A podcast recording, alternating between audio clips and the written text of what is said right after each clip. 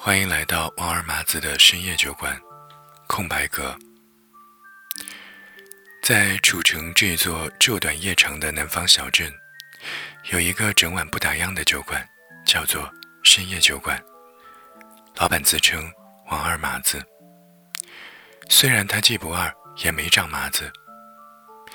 也有客人好奇这名字的来由，面庞坚毅，甚至有一些英俊的老板。他就会从调制酒的瓶瓶罐罐当中移开目光，抬起头来，诚恳地问道：“怎么，不好听吗？”而深夜酒馆里卖的酒，也跟老板的名字一样稀奇，不像那现代化酒吧里一串英文名，够洋气，够高级。这里的酒名也是怪里怪气的，那够呛、够辣的，让人想哭的酒，不叫愁肠，叫做。吊情豆，那绵软轻柔的酒让人安静，不叫忘忧，叫糊涂蛋；那清凉的梅子酒不叫初恋，叫做犯傻；那醇厚的女儿红不叫欢喜，叫做苦来。来客一听这酒名，都说不愧是王二麻子的酒馆。北京时间凌晨三点。深夜酒馆来了一个膀大腰圆的大汉，很是憔悴，胡子拉碴，嘴巴干得起白皮。他嗡声嗡气地跟王二麻子说：“我要一壶糊涂蛋。”喝着喝着，这个大汉突然就呜呜地哭了起来。对面坐着个小年轻，很是尴尬。他是毕业没多久的大学生，刚和朋友唱完 KTV，不困。就绕到了深夜酒馆里消磨一点时间。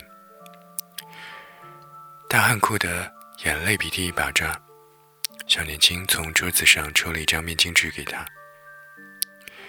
太欺负人了！大汉突然说：“你知道吗，兄弟，我他妈的就是乌龟，头顶全是绿。”他重重的把酒壶往桌上一撞，咔嚓，酒壶裂了。老子不能够忍这口气，老子要跟他们拼了！说完，他就气势汹汹地往外冲。小年轻可懵了，这这可咋办呢？看这架势是要搞出个大事来。酒壮怂人胆，别闹出人命来啊！正当他发愣的时候，一只胳膊横过来拦住了大汉。酒壶摔坏了，明代绍兴老酒坛古董，市价一万人民币。这位客人赔了钱再走吧。只见老板王二麻子言笑晏晏的，却是杀人不眨眼。我靠，老板这么黑！小年轻暗暗思考道：“庆幸之前来喝酒的时候没损害这酒馆里的任何东西。这年头碰瓷都不稀奇了，看王二麻子多新潮，碰古董。”大汉顿时急红了眼，哼哼的喘出气，像一只暴怒的河马。都欺负我，全都欺负我！说着，这大汉铁塔一般的身子就往王二麻子身上撞去。王二麻子看上去精瘦罢瘦，没想到却比这大汉还要高一个头。他脸上仍然是带着和气的笑，不知怎么手掌一转，瞬间大汉就被他扭住了胳膊，抵在了旁边的墙上。他从腰上抽出根长绳，把咬牙切齿挣扎的大汉绑在了椅子上。小年轻瞠目结舌。却看到王二麻子面朝自己，笑着说：“把他交给你了。”“啥？啥？”“我相信你会解决的很好的。”王二麻子真挚的看着他，拍了拍他的肩膀，就又回到柜台上打瞌睡去了。小年轻看着那神神叨叨的王二麻子，再看看旁边使劲绷着绳子想挣开、把椅子弄得直响的大汉，脑子里一团浆糊。大大哥，想开点嘛，这生活想要过得去，就要头顶带点绿。小年轻结结巴巴的开始劝导大汉。讲真，他也不知道自己到底在胡说八道一些什么。天终于快亮了，小年轻感觉自己嘴皮子都要说干了。